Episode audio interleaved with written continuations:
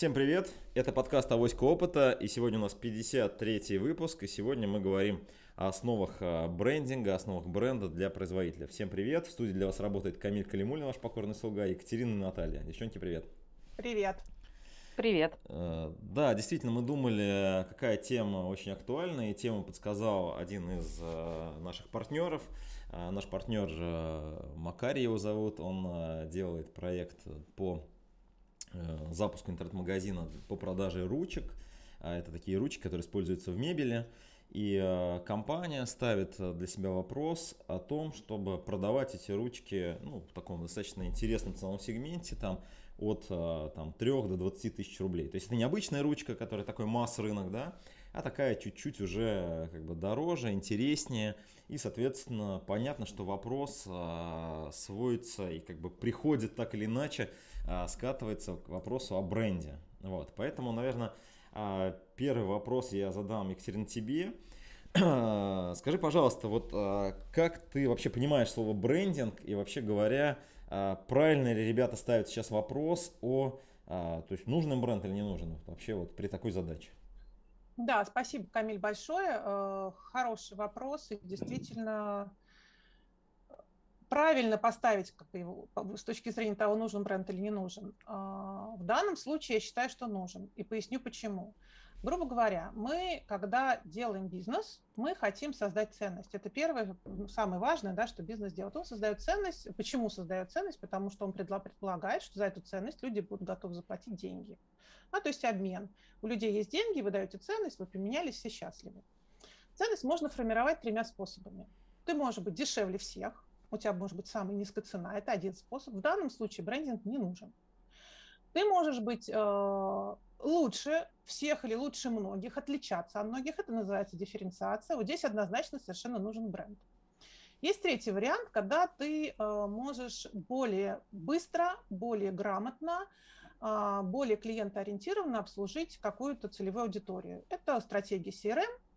Э, про нее мы тоже сейчас говорить не будем, это не тот случай. А наш случай именно дифференциация. То есть мы хотим продать дорогие ручки – видимо, какому-то достаточно узкому целевому сегменту, потому что дорогие ручки, извините меня, там от, от 3 тысяч до 30, до 30 тысяч, это реально дорого. Особенно если понять, что мы когда делаем ну, мебель, мы когда делаем там квартиру, у нас явно это не одна ручка, это какое-то количество ручек. Если мебель, то это вообще большое количество. Я недавно делала шкафы, я закупала 20, 20 ручек. Вот умножьте, умножьте 20 ручек на 3 хотя бы, это будет 60 тысяч. Если мы умножим на 30, это получается какая-то невозможная сумма, я даже ее посчитать не могу. Вот, поэтому э, однозначно в данном случае мы говорим о бренде. Что дает нам бренд? Бренд дает нам а, эмоциональный отклик в голове у потенциальной целевой аудитории, который э, объяснит ей, почему нас нужно купить.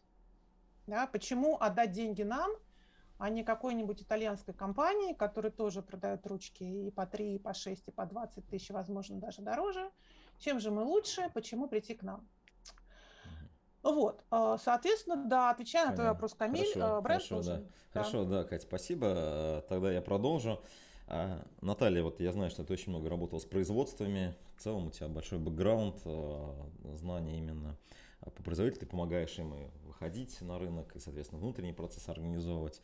Вот есть ли какие-то такие ну, назовем это, волшебные советы или какие-то подходы хотя бы, да, потому что советы, наверное, не всегда применимы к какой-то конкретной ситуации, которые может а, какой-то начинающий производитель воспользоваться, решая задачу, вот о которой Екатерина сказала, а, создание бренда, там, да, например, дифференциации на какую-то аудиторию. То есть как вообще мыслить вот а, начинающему производителю, который про бренд, ну, вообще как бы, ну, вот, ну, пока не знает, не обучался, ну, вот какие-то такие вот базовые, может быть, штуки, которые нужно этому компании, собственнику знать или о чем думать и как мыслить? Да, спасибо за вопрос, Камиль. На самом деле, думаю, что простых советов не так, чтобы много, но они есть. Вот. И если всерьез задаться вопросом, а нужен ли начинающему производителю брендинг, да, я бы на него однозначный ответ, наверное, дала со своей профессиональной позиции, но не факт, что этот ответ понравится начинающим производителям. Я считаю, что брендинг нужен и тогда, когда вы собираетесь продавать дешевле всех, и брендинг нужен тогда, когда вы постараетесь продавать дороже других, И брендинг нужен тогда, когда вы собираетесь быть ни на кого не похожим. И вообще, в принципе, брендинг нужен для того, чтобы люди покупали продукт именно у вас. Или именно ваш продукт покупали. Да? Так если по-простому вот ответить на этот вопрос, чтобы они покупали не ручку, а покупали ручку от, там, или ручку с таким-то именем. Да? Вот мы перед эфиром тоже разговаривали, да, я все время смеялась. Можно было тогда назваться noname.ru. Вот там мне коллеги подсказывают, что ими занято, и домен стоит дорого. Да? То есть по факту есть два варианта развития событий. Вы не имеете имени продукта, компании, бизнеса, и вы имеете имя, э, и к вам можно как бы адресно обратиться. То есть вот есть вообще человеки, есть, например, там конкретный Камиль, Екатерина, Наталья, да, и вот ну, почему-то это является частью того, что нас узнают, и к нам могут возвращаться с повторными покупками, могут рекомендовать купить другим и так далее. Да? Почему вот авоська опыта имеет название? Почему она просто не называется подкаст про бизнес-вопросы торговли? Почему у нее имя есть? Да, потому что мы хотим, чтобы наши клиенты слушали авоську опыта, рекомендовали друг другу авоську опыта, да, рассказывали какие-то вопросы, задавали вопросы авоське опыта.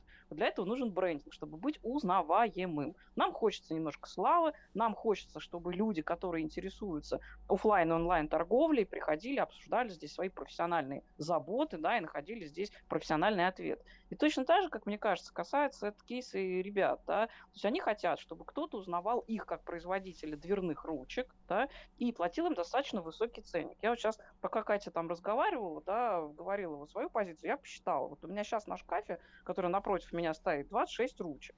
Я хочу другой шкаф, там 45 ручек, да, со средним чеком ребят это по 10 тысяч за ручку. То есть я должна заплатить 450 тысяч рублей за ручки к шкафу, который я хочу. Да? Мне нравится абсолютно там симпатично там история, которую они делают. Я должна прикинуть, сколько в моей голове должен стоить шкаф, которому я прикручу 450 тысяч рублей на ручки. Да? То есть это на самом деле сегмент где-то между премиум и лакчери, так если по российскому рынку, вот, серьезно, mm-hmm. да, доработать в премиальном или лакчери сегменте без имени невозможно. Mm-hmm. Все. То есть это ну, действительно невозможно построить как устойчивый вот, Наталья, какие шаги вот им делать сейчас? Вот они хотят в этот сегмент попасть, э, как бы, ну, что-то там попробовали, кто-то купил там, ну, то есть они чуть-чуть уже начали действовать. Я думаю, что, что первый вопрос, да, для себя понять. То есть если они действительно хотят построить устойчиво развивающийся бизнес в премиальном сегменте, да, первое, что им нужно понять, им нужно ответить на вопрос, кому мы это собираемся продавать, через кого мы собираемся это продавать, да, и сколько мы хотим действительно, чтобы эта ручка стоила розничному покупателю.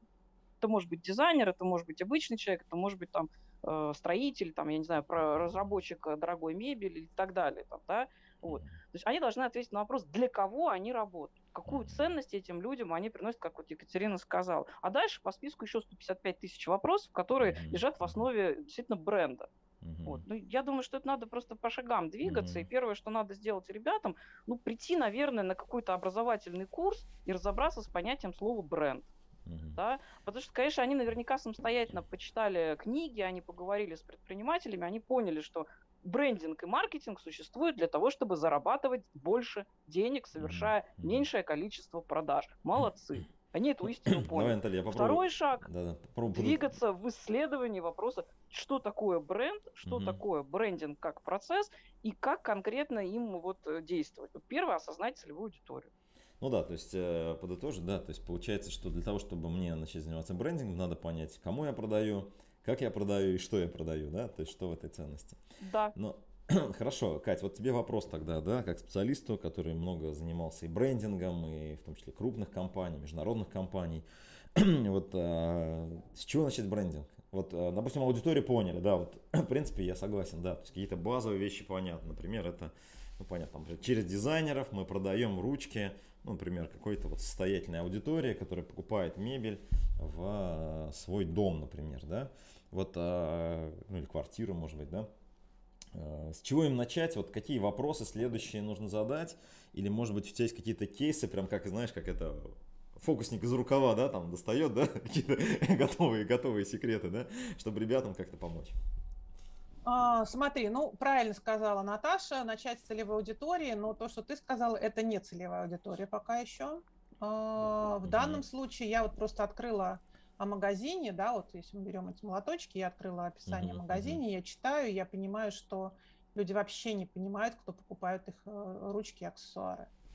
Угу. Вот, потому что, эм, как вот мы посчитали, это премиум-luxury, да, премиум-luxury – это очень богатые люди. У нас вообще за время пандемии количество богатых семей в Москве сократилось на 30%. Небогатых – это 100 топ среднего э, сегмента на 30%. То есть мы реально теряем средний класс. То есть у нас это фактически, ну, совсем чуть-чуть из среднего класса, а скорее это все-таки уже богатые люди, которых реально мало. Эти люди не покупают ручки сами, поймите, да, они не занимаются такой ерундой. Они заказывают э, дизайнеру нормальный проработанный интерьер, где там есть и шкафы, и ручки, все остальное, и даже туалетная бумага частенько выбирается под определенный цвет интерьера, да. Mm-hmm. То есть, как, ну, в luxury, по крайней мере, именно так это происходит. Соответственно, здесь разговор, ну, если мы действительно правильно понимаем сегмент ценовой, да, mm-hmm. то здесь должен разговор идти о дизайнерах. Да, да, да. Однозначно, да? да? да? Дизайнер, да. То есть э, о дизайнерах. Дизайнеры тогда, вот у нас есть хотя бы, да, описание целевой аудитории, это дизайнеры, которые делают э, интерьеры, опять же, угу. топ-топ-топ middle, да, и премиум сегмент, богатые люди. Угу. После этого, да, после этого э, мы должны понять, какую проблему вообще дизайнера мы решаем понять, как, как устроен у них э, вопрос принятия решения о том, с кем они работают. Uh-huh. Огромное количество итальянских брендов, которые делают все, uh-huh. от, э, там, не знаю, от модерна до классики, вообще все, что хочешь, делают, uh-huh. да. Почему? И, в принципе, есть нормальные достаточно цены, потому что есть итальянские бренды, которые производят в Китае. А Китай, uh-huh. извините меня, такое огромное производство, что э, да, кстати, еще момент, который я частенько замечаю, производители жутко гордятся своим производством. И мне кажется, они вообще не сравнивают, как они смотрятся по ценовому позиционированию с тем же самым Китаем, да. Вот, поэтому, в принципе, да, если мы понимаем, а как у дизайнера устроено? Дизайнер устроен так, он должен зарабатывать. А, если он может поставить их ручку и заработает, условно говоря, 1000 рублей, если он поставит китайскую ручку, заработает 500 рублей, наверное, он поставит их ручку. А если наоборот, он поставит китайскую ручку, то здесь нужно понять, какие потребности есть у целевой аудитории, угу. и функциональные, и эмоциональные, потому что, в принципе, а, дизайнеры, которые обращаются к российскому бренду, угу. у них должна быть какая-то патриотическая внутренняя повестка, угу. которой у многих нету, да, поймите угу. правильно. Угу. Вот, у нас по-прежнему итальянцы, французы рулят дизайном, и англичане там периодически угу. появляются. Угу. То есть российских э, таких прекрасных производителей в этой повестке частенько нет, поэтому это должен какой-то быть патриотичный православный дизайнер, да, который обратится к российскому бренду. Вот. Ну, естественно, это, это эмоциональная история. А функциональная, я уже рассказала, он может заработать больше или не может заработать больше. Mm-hmm. Вот. Ну и понятно, что там, ну, ну, когда мы прописываем целевую аудиторию, там есть еще глубинная потребность нашей целевой аудитории, инсайты нашей целевой аудитории. То есть нужно очень хорошо понимать, куда вы бьете. И только тогда, дойдя до инсайта, что такое инсайт? Инсайт – это триггер, который позволяет э, тебе, цепляясь за него, продавать и продавать и продавать. Вот пока ты этого инсайта не нащупал, никакого бренда быть не может. Вот тогда, понимали. Вот okay. это про целевую аудиторию. Окей. Okay. Да, Катя, спасибо. То есть я понимаю, да, еще раз, то есть целевая аудитория, целевая аудитория, целевая аудитория, да. Вот, я услышал, что есть вопросы эмоционального восприятия, да, бренда, есть вопросы а, ценового восприятия, да, есть вопросы, там, не знаю, как корректно будет национального восприятия, да, то есть как бы, то есть патриотичного, непатриотичного восприятия. Ну, это часть эмоциональной да, истории. Да, часть эмоциональной истории, да. И, соответственно, да, здесь все это нужно прорабатывать. А, Наталья, вот а, давай тебе, наверное, вот вопрос тогда Слушай, ну понятно, да, вот там э, сидит, э, там собственник вот сейчас нас слушает такой, такой, блин, куда я попал? Что-то надо прорабатывать, короче. Что там? Я вроде произвожу и произвожу, как бы, ну вот они ручки, ну вроде прикольные, кто-то берет, да, и так далее, да. Вот, и э, может быть, ну что-то порекомендуешь, как бы такое, что, ну я, в принципе, этот вопрос уже задавал, да, что там нужно им делать учиться, это понятно. Вот, может быть, есть какие-то кейсы, просто поделись, как компании выходят, просто чтобы были какие-то референсы, может быть, да, для нашей аудитории, чтобы они, ну, так вот немножко начали как-то ну, что ли, в нужную сторону смотреть, да, то есть вот такая-то компания, она сделала вот так, например, да, то есть она вот так так анализировала, там, может быть, вот есть какие-то кейсы как раз из э, тематики вот э, продажи ручек, либо luxury сегмента или дизайн сегмента, то есть, может быть, какие-то интересные такие ну, как бы, знаешь, такое, как... Э, э, что человек, человек, человек послушал, чтобы такой, такой, как такой, о, вот как можно, оказывается, прикольно, да, и что-то начал тоже в эту сторону делать. Ну, слушай, то есть я, наверное, отвечу сразу двояко, да, мне очень понравилось, э, то есть, ну, как бы то, что ребята пробуют, там, пытаются, да, я непосредственно работаю на стороне, там, и производителей, мы точно так же там мучаемся с теми же вещами, это неважно, там, начинаете вы производственный mm-hmm. бизнес, или вы в нем 20 лет, там, колупаетесь, и, наконец-таки, осознали, что для стабильного устойчивого роста, оказывается, нужно влиять на собственные, там, продажи, да, проблемы те же. Я считаю, что очень важно понять, как происходит принятие решения о покупке вашего вида продукта. Да, в данном случае, допустим, дверных ручек. Да. Отвечая на этот простой вопрос, то есть вот садитесь и прям записывайте, как это происходит. Да. Такой допустим, путь, путь могут... клиента, да, такой? Первое, то есть если это начинающий, значит, садятся учредители, которые непосредственно там всем этим занимаются, и вот пишут, как они себе это представляют. А, если есть э, возможность такая, да, или вы там в состоянии, условно говоря, понять, что для развития бизнеса необходимо в него инвестировать, вот, э, на мой взгляд, разумная инвестиция – нанять профессионалов, которые сделают маркетинговые исследования по рынку. Они посмотрят и ваш образ, и ваши ценовые вариации, ну, как бы цены, которые вы хотите поставить в качестве розничной рекомендованной цены на полке. Они посмотрят варианты там, каналов продаж, они посмотрят, то есть как может выглядеть там в итоге ваше успешное предложение, сколько вы, собственно говоря, там можете зарабатывать. Да? То есть вопросы, заметьте, все такие больше про деньги, да, и про организационные вещи, чем там про то, что мне нравится делать формат ручек вот такой, да. Вот. То есть, ну, вот я бы рекомендовала с этого, наверное, начать. Можно делать исследования собственными силами, то есть, честно, взять там 25 учебников, про социологию, психологию, маркетинг, исследования, да, mm-hmm. и попробовать сделать эту работу самому, да, то есть посмотреть, кто делает ручки в такую цену, да, кто продает ручки в такую цену, там, да, как выглядят их каталоги, как выглядят их сайты, как mm-hmm. выглядят их ручки, да, как выглядит их э, коммерческое предложение, да, то есть если бы вы их покупали, то есть вот, вообще какими словами пишут это и так далее, да. Э, боюсь, что вот у ребят э, проблема в том, что вроде бы они продают это в розницу, но их покупатели это профессионалы. То есть все равно это модель B2B-шная такая, бизнес-то-бизнес, mm-hmm. да. И вот заметьте, да, например, Екатерина говорит очень профессиональную вещь, да, как владелец архитектурного бюро, она сразу зрит в корень, а сколько я с этого заработаю. Потому что когда мы говорим модель бизнес-то-бизнес, мы строим всегда все стратегии, все решения, все строятся по одной и той же схеме. Насколько мы выгодный партнер. Да? То есть насколько мы устойчиво помогаем строить бизнес нашим клиентам. Если наши клиенты это бизнесмены, то есть это, ну, например, там дизайнеры, да, то есть и они задают вопрос, а заработаю ли я с вами вместе больше, чем без вас? Или я только издержки смогу увеличить, потому что вы не очень разбираетесь в бизнес-моделях и в бизнес-процессах. То есть вот я бы как бы все-таки рекомендовала две вещи для начинающих. Действительно нужно изучать бизнес. Это определенные технологии, да, и им нужно учиться. Можете, у вас хватает таланта самостоятельно читать книги, разбирать материал и делать эти решения в своей компании – правильный подход. Это делать нужно абсолютно всем. Не хватает собственных подходов разобраться, идите учитесь у профессионалов, общайтесь с такими же ребятами, как вы, разговаривайте с мебельщиками, разговаривайте с дизайнерами, разговаривайте непосредственно с покупателями, там, да, если есть доступ, да. Ну, кто-то же у ребят эти ручки уже покупал, да, да, да. Почему они купили у них? Просто потому что они их пожалели? Потому что, ну, слушай, ну, вроде как не надо там три ручки, да, там 45 тысяч для меня там подъемно, да, давай я тебе заплачу, там, да, или, слушай, ну, хочу, чтобы вот действительно на российской э, Ниве поднималась вот интересная, красивая, а чем мы хуже, там, итальянцев, немцев, французов, англичан, там, да, хочу, ну, слушай, талантливые ребята, либо им нужно перевернуть свое сознание и понять, что они должны продавать, научиться не на российском рынке, да, а на глобальном. Mm-hmm. И, и встать в тот ряд дизайнеров, когда их воспринимают как дизайнеров.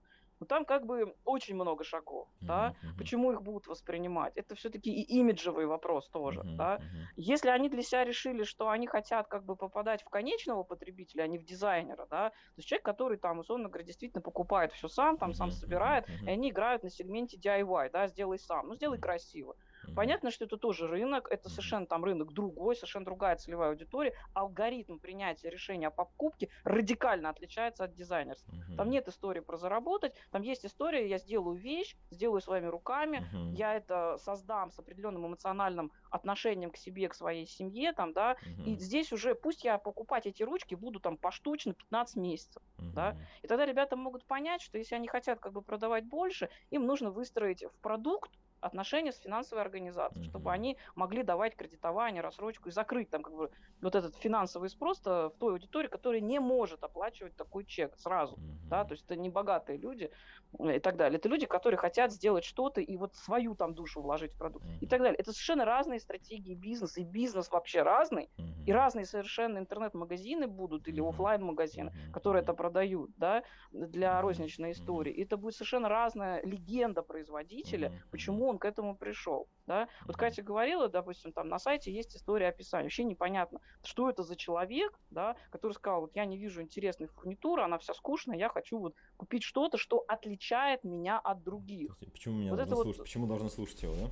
Вопрос. Да? Конечно. То есть угу. это в первую очередь история про человека, которому важно быть не похожим на других. Это человек, который не пойдет покупать это э, в федеральный сетевой магазин и не пойдет это покупать в маркетплейс. Это человек, которому важна индивидуальность и персонализация. Mm-hmm. Да? Если они работают на эту аудиторию, ну тогда опять-таки либо это люди, которые работают с профессиональными дизайнерами, они mm-hmm. готовы заплатить высокий чек, либо это люди, которые сами пытаются стать дизайнерами да, mm-hmm. там дизайнерами мебели для самих себя, да, mm-hmm. пусть это даже в формате там личной персональной истории. Я делаю шкаф, который я подарю своему дедушке, mm-hmm. и это будет пропитано там моим теплом и взглядом на современную жизнь, там, mm-hmm. да. Я не знаю, то есть в основе всегда есть какая-то а, базовая философская категория, да, которая человеку близка, и она просто становится вот такой приятной, интересной, ее хочется любить, ее хочется воплотить в реальность. Да? Дальше нужно просто понять, смогут они из этого построить бизнес в конкретном регионе, в конкретной территории, в конкретной стране. Или, извините меня, им рынка пока не хватит. Или они понимают, что мы согласны 25 лет ждать, пока этот рынок появится. Катерина, например, как профессиональный маркетолог, говорит очень важную вещь. Понимаете, это высшая категория среднего сегмента. Вот то, что как раз называется, там, условно говоря, премиальным там, да, моментом. Она в Москве сократилась за последний год на 30%. То есть это история про падающий и сокращающийся рынок с растущей конкуренцией. Понимаете, для того, чтобы на таком конкурентном поле выиграть и заработать, mm-hmm. да, нужно очень хорошо разбираться в бизнес-технологиях, и нужно понимать, что у вас есть деньги для инвестиций в период, когда все не очень хорошо, чтобы компания могла дожить до периода, когда рынок начнет расти. Это очень важно. И компании, которые не находят в инвестиционном запасе средств для того, чтобы исследовать поле, на котором они собираются играть, они, как правило, платят просто по максимуму э, ну, расходов, да, и в результате там в долгосрочной истории прогорают. То есть вот если есть история про то, что я хочу это делать, это не история про бизнес. Это история, что вы хотите это делать. Это как хобби, на которое вы тратите деньги. Бизнес – это история, которая и через сто лет будет на рынке существовать, приносить клиентам эту ценность, и вам, извините меня, возможность эту ценность обеспечивать, обслуживать, там, да, как владельцам, создателям и трансляторам этой истории. Соответственно, вы должны понять, а вот в этом марафоне у вас силы-то есть, чтобы бежать, да, что вас будет подпитывать. И здесь, конечно, как бы иногда шоры у людей падают, люди начинают понимать. Конечные потребители не покупают ручки, они покупают решения, готовые, собранные воедино. В этом бизнес той же Икеи есть. Да? А, конечный потребитель дорогой покупает профессионально разработанное решение персонально для него. И это дизайнер. Но дизайнеры это бизнесмены. Да? Если мы говорим про то, что мы торгуем для людей, которые сами делают какой-то крафт, да, для мастеров, или для себя, или они это перепродают. Опять-таки большая разница. Для других, значит, это бизнесмены. Для себя, значит, это эмоциональные досуговые удовольствия, на которые мы готовы там потратить.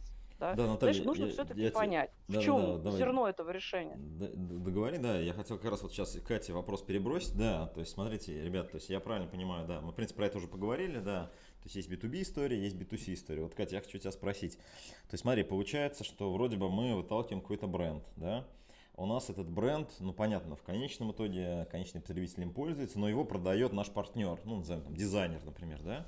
Вот, и, ну, мы говорим, слушай, ну, ручка стоит, там, не знаю, там, 15 тысяч рублей, там, условно, там, 50% твои. Ну, например, я просто сейчас утрирую, да, 7,5 тысяч. Он такой говорит. И именно так и будет, скорее вот, всего. Э, слушай, э, ну, да, интересно, например. С других ручек он зарабатывает, например, 5 тысяч рублей или 3 тысячи рублей. Но э, сама ручка, ну, это же тоже определенный продукт, да, то есть она тоже должна удовлетворять определенным, определенным, определенной аудитории, да, которая она там продается, да. То есть в каком э, формате, вообще говоря, вот э, строится бренд именно B2B-шный и там B2C-шный? Это все равно это разные бизнесы, да? Вот э, как на твоем опыте это происходит? То есть одним говорят одно, другим другое. То есть вот именно стороны брендинга как это происходит? Смотрите, во-первых, я хочу такой дисклеймер сначала, да, Да-да-да. внимание. Я не зарабатываю на те, тех вещах, которые поставляю в интерьер. Это моя принципиальная позиция. Российский угу. рынок весь работает по-другому, меня от этого трясет мелкой дрожью, но я ничего с этим делать не могу, как бы я такой человек, я этого не делаю. Я считаю, что дизайнер должен сделать максимально сердито и максимально дешево. То есть, чтобы клиент был счастлив, но при этом решения должны быть, э, ну, такими. То есть мне такие ручки вообще не зайдут, скажу то честно. То мне есть как дизайнеру. Завис, зависимость, как бы, то, чтобы ты не, за, да, не зависеть вот, да, от этого, да? Да, вообще. То есть как бы мне вот данный, данный вид ручек, скорее всего, вообще не зайдет. Э, я не представляю, честно говоря, такой проект, где я взяла бы полностью алюминиевую ручку. Кстати, по поводу вот ну, ручек, да, есть ручка. Там титан, там, да. Погодь. Там, вот там я есть. просто смотрю, сейчас 11300 там ручка есть. стоит. Там даже описания нет, есть что она состоит, она стоит 11300.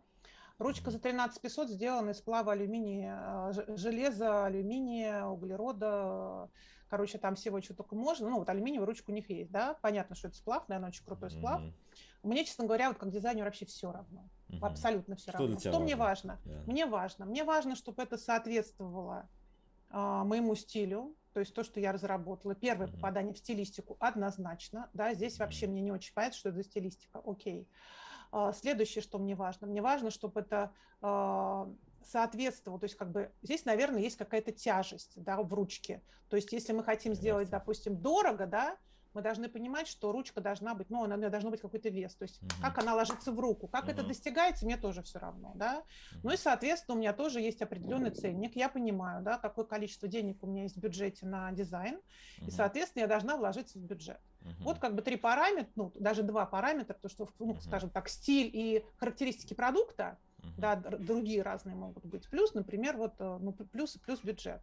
То есть со мной действительно, чтобы мне это дело продать, ну, говорю, я вообще, я вообще не стандартный клиент, потому что, скажем так, 99% дизайнеров хорошо угу. очень зарабатывают на том, что они на комплектующих, да, на комплектующих. Когда ты сказал 50%, да, в luxury, я думаю, что может быть и 50%, может быть и дороже, но нужно понимать, что у богатых людей существуют сметчики, существует технадзор, который все это дело проверяет. И если вы впихнете, если вдруг они узнают, что данную конкретную ручку можно купить в два раза дешевле, ну, вам будет очень нехорошо. Поэтому, если вы как производитель хотите таким образом заинтересовать дизайнера, вы должны сделать это так филигранно, чтобы никакой сметчик этого не узнал. То есть это очень сложная история на самом деле. Вот как бы с этими, с этими э, скидками, возвратами и всем остальным на рынке вообще существует полный бардак, если честно, потому что откуда я знаю, мы делали, у нас есть клиент, который работает с этой аудиторией. Это вообще такая полуофициальная, полузакрытая тема. Они, они сами конкретно, естественно, никаких откатов не дают, это нормальная компания, но у них есть партнеры, которые уже продают, скидочки. они уже занимаются, да, вот этими Я скидочками, да, компенсациями.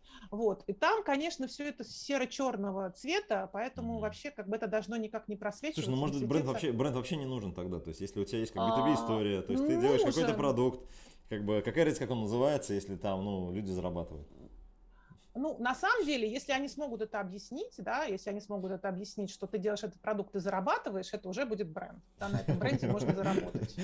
На этом бренде можно заработать больше, чем на других. Но опять же, он должен стилистически попадать. То есть прежде чем чтобы вообще он подумал о вас, ну то, что вот с точки зрения дизайнера, вы не представляете, какое количество всяких это. материалов ты просматриваешь угу. просто во всех направлениях. То есть ручки это одна там сотая миллионная. того, что одна миллионная, да, наверное, угу, того, угу. что ты вообще как бы решаешь. То есть тебе должно быть удобно найти, удобно. То есть тебе вообще нужно не мучиться. По-хорошему, да, если ты там присылаешь дизайн, они тебе подбирают ручки, это вообще сам, еще сразу говорят, сколько ты заработаешь на это. Еще, еще денежки в карман приходят, кладут, да. Наверное, это самое классное, и это бренд. И это бренд, потому что в голове у потребителей есть. Они решат за меня вопрос, я на них заработаю uh-huh. денег, там меня э, не прихватит технадзор клиента за то, что я заработал на них денег, uh-huh. и все прекрасно, здорово, да? Uh-huh. Вот, поэтому, конечно же, для B2B и B2C, э, скажем так, разные будут решения, но в конечном счете все равно картинка будет общая. Почему? Ну, потому что мы, мы говорим, мы в области дизайна находимся, да?